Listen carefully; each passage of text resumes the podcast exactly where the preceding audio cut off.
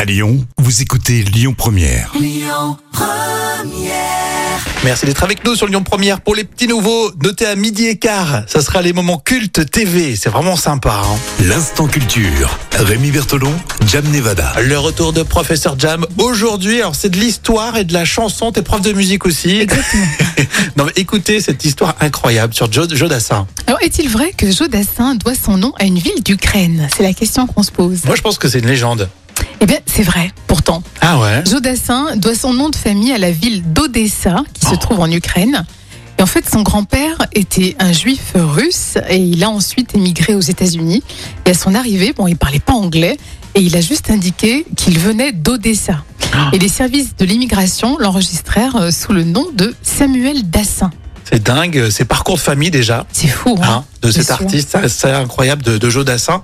Et ça prend une résonance maintenant, parce qu'Odessa, on en entend tellement parler. hein. Bien sûr, bien sûr. Et c'est vrai qu'on se dit voilà que le parcours euh, d'une famille, c'est quand même impressionnant. Exactement, effectivement. Donc euh, Jodassin, euh, d'origine euh, ukrainienne. Et après, il s'est retrouvé sur les Champs-Élysées.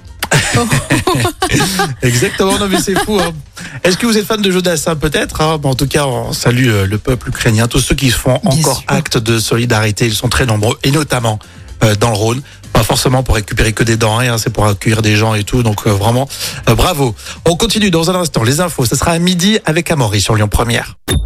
Écoutez votre radio Lyon Première en direct sur l'application Lyon Première, lyonpremière.fr et bien sûr à Lyon sur 90.2 FM et en DAB+.